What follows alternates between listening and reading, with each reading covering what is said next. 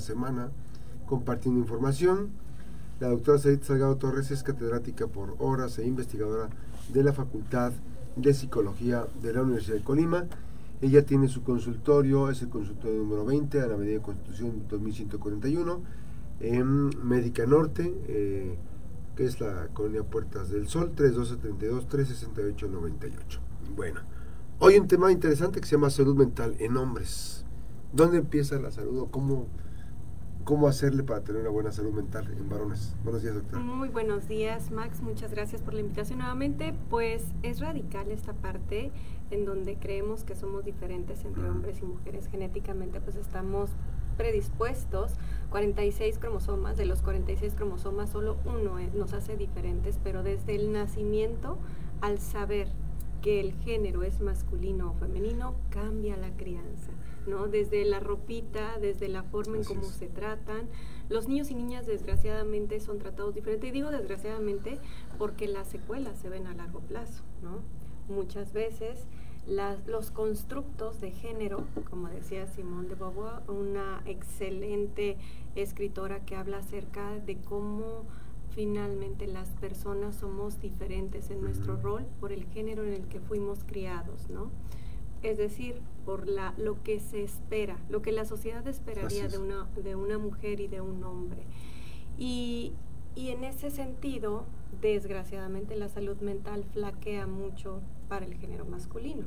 Si bien la atención psicológica es mayor en mujeres, es decir, 70% de la consulta que acude son del género femenino. Sin embargo, eso no quiere decir que los hombres no estén sufriendo o no tengan una alteración. En el género masculino, desgraciadamente, en la crianza se les trata de evitar que lloren, evitar que expresen emociones porque se considera debilidad y eso a su vez nos ha traído resultados impresionantemente alarmantes. La Organización Panamericana de la Salud reporta que el 75% de los suicidios o de las muertes por suicidio son del género masculino. Entonces esa es una situación preocupante porque ¿qué está pasando en el cerebro masculino que no ocurre en el femenino? Ahora, este proceso obviamente que también este, se tiene que advertir en cualquier etapa de la vida, esto es desde la adolescencia, la niñez, la adolescencia, en las primeras etapas, lo que se observa en el género masculino, con mayor frecuencia en el trastornos del neurodesarrollo, encontramos autismo. Digamos que hay prevalencias en cuestión de, de, psicopatologías, pero bueno, finalmente el autismo no es algo que, que por la crianza tengamos el resultado, ¿no? Finalmente eso sí es muy biológico, muy hereditario, ¿no? En la, en la etapa adulta, la esquizofrenia es una de las psicopatologías más frecuentes en hombres, pero al margen de esas situaciones, esas psicopatologías que son de origen completamente orgánico, genético, que no podemos modificar, que el medio, digamos, no puede modificar, hay muchas alteraciones en el estado emocional y estado mental, ¿verdad? Generalmente en los niños, hablando de los infantes, niños masculinos, encontramos más trastornos que le llamamos externalizados. Los trastornos externalizados se tratan de todos estos con falta de control de impulsos, es decir, el niño agresivo, el niño que eh, golpea o desafía a la autoridad. ¿Por qué? Porque precisamente a las niñas se les espera o se les dicta que sean completamente sumisas o retraigan esa parte de impulsividad, ¿no? En el género masculino también encontramos alteraciones severas porque los niños al momento de no manifestar sus emociones somatizan, es decir, llevan a su cuerpo mm, estas dificultades, exactamente. Entonces, desde la etapa de la infancia encontramos alertas que hay que atacar.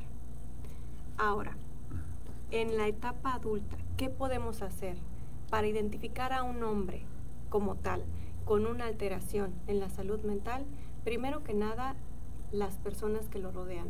Un hombre difícilmente va a pedir ayuda porque están acostumbrados a resolver, ¿verdad? Así es. Y el hecho de no poder resolver en el momento los hace sentir menos capaces, menos habilidosos y lo que menos le gusta a un hombre es sentirse menos capaz en algo. Ahora este proceso obviamente que también el acompañamiento con terapia es fundamental. Sí, desgraciadamente lo que decíamos, o sea, ¿cómo le hacemos si no acuden a terapia? O sea, una desesperación de las mamás, a mí me toca atender a niños y las mamás constantemente dicen, es que no va, no vamos a terapia. Y los niños siguen mal porque, bueno, papá no cambia, ¿no? Entonces, y, me da muchísima risa porque los niños dicen, ay, hay que darle vacaciones a mi papá. Mm. o sea, que se vaya de la casa, que se vaya porque generalmente hay tres procesos importantes que rectificar en un hombre. Uno, que los hombres generalmente evitan, evaden y en ocasiones evitan, evaden con el alcohol o con las sustancias. Entonces se vuelven patologías duales que le llamamos. O sea, puede ser una depresión. Puede ser una depresión escondida detrás de un alcoholismo, ¿no? Entonces, estas patologías duales corresponden a que las personas evitan o evaden enfrentar y no hablan de sus emociones tan fácilmente como las mujeres, que hablamos en una reunión social o con amigas, ¿no? Entonces, la primera, eh, digamos, foco rojo de los tres que voy a mencionar, que les recomiendo que ustedes vean a precisamente sus familiares, que son hombres, que observen si los presentan, es esa, que evaden ante situaciones de estrés, no hablan de ello y se generalmente se van a las sustancias. La segunda es que somaticen. Eso quiere decir que tengan dolores de espalda, de cuello o que incluso estén presentando sensaciones de que no puedan dormir por el exceso de La falta de descanso es importante. Sí, la falta de descanso. Te da, te, da una, una, una alerta, sí. Exacto, son focos rojos, ¿no? Y bueno, la tercera es la agresión. Un hombre que está agrediendo, controlando, ya sea a una mujer o a sus subordinados, a, sus jefe, a sus hijos, tiene un componente de, de, tristeza. Es decir, la tristeza está escondida detrás de la agresión. Si encontramos en la sociedad personas con esas características que evaden, ya sea en el trabajo, en una sustancia o en algo más, que tienen somatización, que su cuerpo les, que algo les duele, y que a su vez están teniendo conductas de irritabilidad, son alertas. son alertas. Esa es la señal.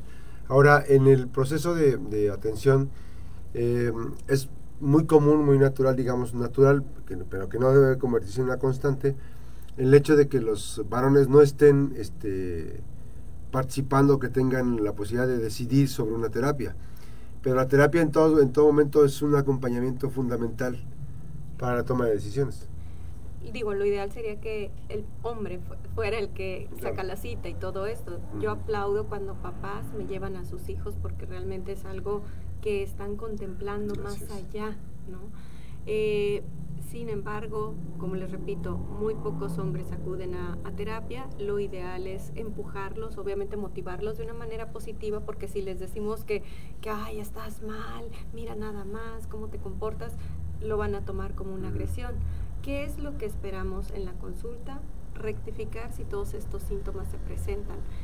Generalmente, no siempre, pero pasa que los hombres no hablan de sus emociones, de su tristeza, pero pueden hablar de que tienen insomnio, de que tienen alteraciones o cefalea, o que tienen gastritis, colitis, que no son indicadores para nosotros de que algo está pasando. Es normal. No es normal ese tipo de ¿No? Y lo que podemos hacer como terapeutas es precisamente atacar los síntomas inicialmente y posteriormente irnos a la raíz que los está generando. ¿Por qué es importante la salud mental en los varones? Porque nos hace más productivos, los hace más productivos, los hace obviamente más funcionales, porque un papá, es decir, ya me voy a referir al hombre como papá en la crianza, con una adecuada salud mental va a forjar hijos sanos mentalmente también, y porque nos corresponde como sociedad contribuir y tener esa, esa calidad de vida. No es sano y no es normal. Vivir irritado, vivir, o sea, sin sueño, vivir no es normal. Eso se puede, se puede cambiar. Y bueno, nosotros que tenemos todas las herramientas sabemos que se puede corregir fácilmente, pero lo ideal es que la gente acuda, sobre todo pues los varones, el género masculino. Ahora, este, si no hay un buen manejo, en, cada momento es importante acudir a la, terapia. Pero si no hay un buen manejo, eh, decimos que la cuestión fatal pues desencadena muchas cosas, ¿no?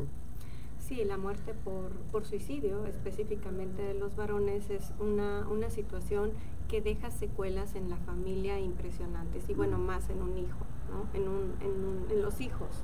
Obviamente la pareja también tiene sus consecuencias, sobre todo porque precisamente por ser jefes de familia se considera que sean los que apoyen económicamente con mayor eh, frecuencia. Sin embargo, bueno, la idea es siempre atender a estas, a estas secuelas. No es fácil para un hijo decir mi papá se suicidó, porque no es lo mismo que se murió por un accidente. ¿no? Y, y eso, por ejemplo, marca mucho. Muchísimo, o sea, es radical porque de entrada, si tenemos en la consulta a un niño con antecedentes de un padre que se suicidó, hay que darle seguimiento durante toda su vida, porque el riesgo aumenta.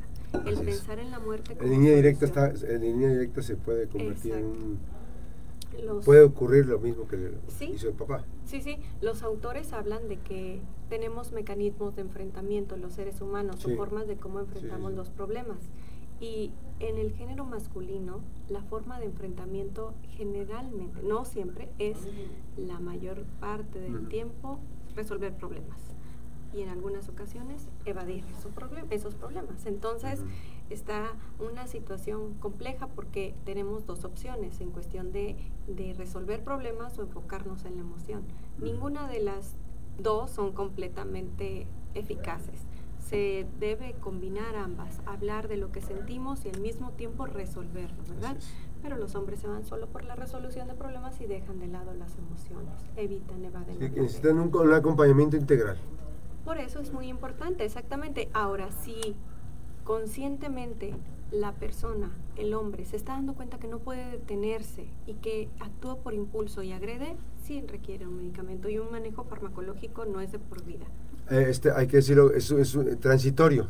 Sí, y es muy eficaz porque muchas veces les tienen mucho miedo a los medicamentos las personas, pero no, realmente son, son medicamentos que ya han sí, el tema El tema es que el desajuste emocional no permite una calidad de vida, ¿no? Exacto, exacto. Desgraciadamente se merma la calidad de vida, se ve reflejado en el trabajo, se ve reflejado en la crianza, se ve reflejado en la pareja. Entonces hay un desequilibrio enorme en la sociedad cuando un hombre tiene alteraciones en la salud mental, llámese depresión, ansiedad, llámese el trastorno del que se trate. Mientras más se tarda en llegar a recibir atención, es el nivel o este, el, impacto negativo que se tendría de la salud mental. Sí, obviamente todo va deteriorándose paulatinamente, incluso a llegar a situaciones tan graves como un, alcoholismo, drogadicción o incluso el suicidio. Ahí está la, invitación a tener esta buena salud mental en, hombres. La importancia de la salud mental en hombres eh, pues genera mayor productividad, mayor entorno, eh, eh, articulación importante con la familia, pero sobre todo el mantenerse feliz, ¿no? Estar involucrado y disfrutando la vida. Sí, sí, sí, disfrutar los momentos. No quiere decir que todo el tiempo estemos felices, ah, claro, pero sí, sí este, disfrutar cada momento, estar presentes cada momento y de alguna manera dar a los demás lo que nos gusta que nos den, ¿no? Gracias doctora Said Sagado Torres, ella es catedrática por ahora, e investigadora de la Facultad de Psicología de la Universidad de Colima. Eh, su consultorio Médica Norte, en la zona norte de Colima, es eh, Avenida Constitución 2141, Colonia Puertas del Sol. Es el consultorio número 20, 3272 368 98. Esta mañana eh, bienestar emocional con la doctora Cetza Gracias, doctora. Siempre es un gusto tenerte por aquí. Gracias. Haciendo una breve pausa, 8.50, regresamos.